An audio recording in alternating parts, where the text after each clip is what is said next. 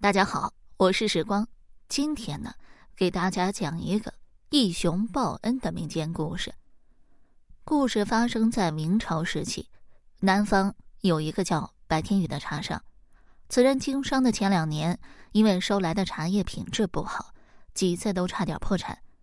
白天宇痛定思痛，将一处茶园买了下来，自己请来高人打理，生意这才有了起色。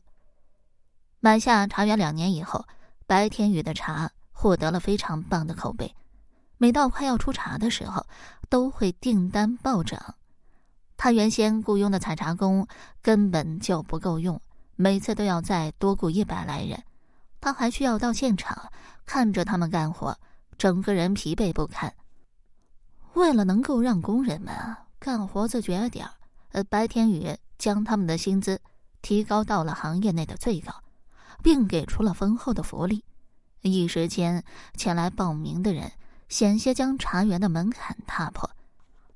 白天宇经过一番筛选以后，留下了一百二十人。有一天，白天宇像往常一样到茶园中看工人们干活，他刚刚坐下，就发现人群中有一个少年特别的显眼。那少年虽然相貌平平，却是异常健壮。整个人骨骼清奇，干起活来非常卖力，一点儿都不用别人催促。白天宇见这少年如此能吃苦，就将他叫到身边，问他姓甚名谁，何方人士。少年表示，自己名叫燕南飞，是茶园四十里处萧岗村人士，如今父母双亡，连亲戚都没有几个，靠着给人干活为生。白天宇这才明白，这少年小小年纪已经是孤儿了。他让少年自行去干活，然后经常暗中留意少年。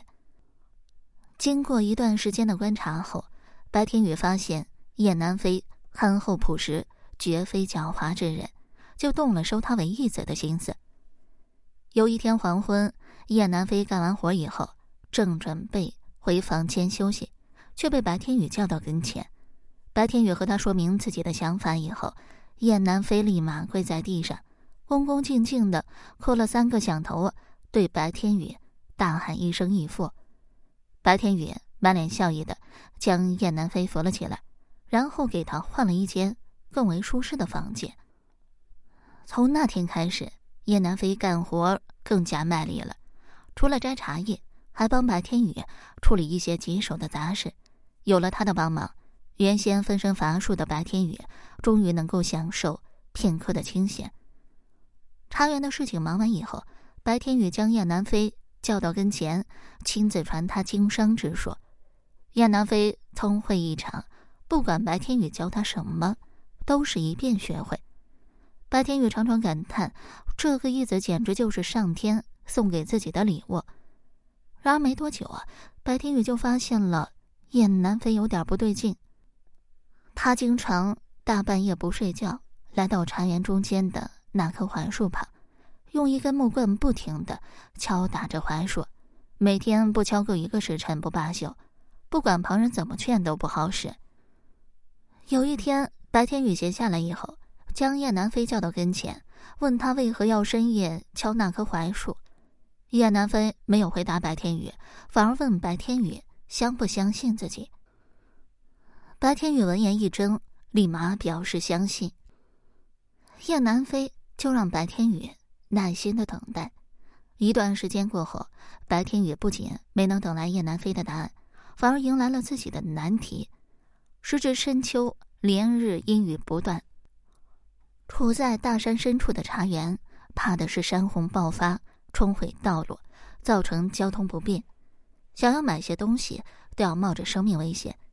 白天宇在夏天的时候储存了一批货物，然而今年茶园里的人实在是太多了，这些货物很快就被瓜分完，而茶园中的人即将面临缺油缺粮的困境。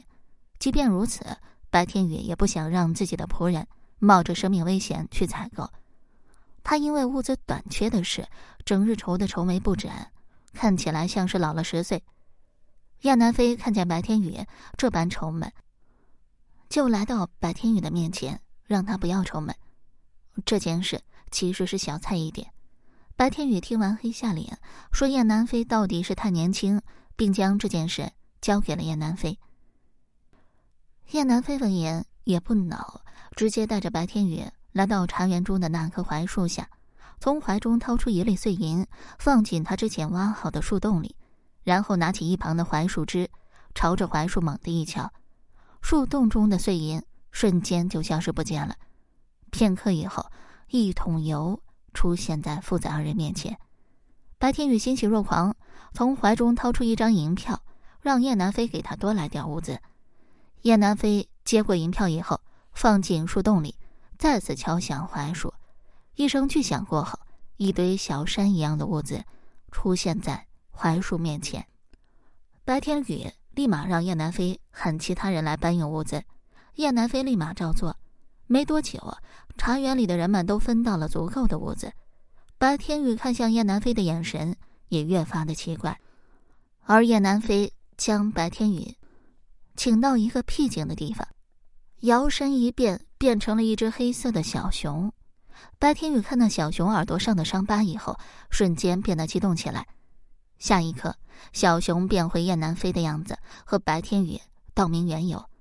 他本是在山中修行的一只熊妖，因渡劫失败，元气大伤，被猎人抓住，送到酒楼准备做熊掌。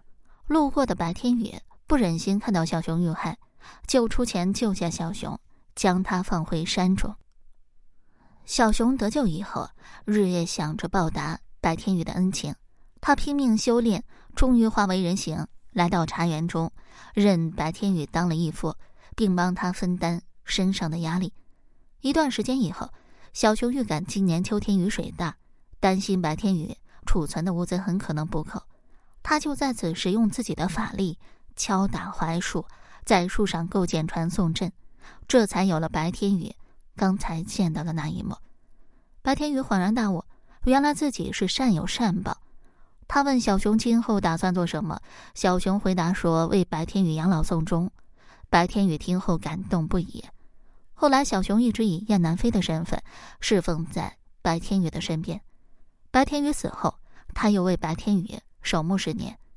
他的事情传出去以后，人们大受震撼，称他为义雄。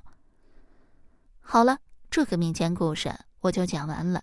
如果你对其他民间故事感兴趣的话，点个关注，来个赞，我接下来还会为你讲更多、更加精彩的。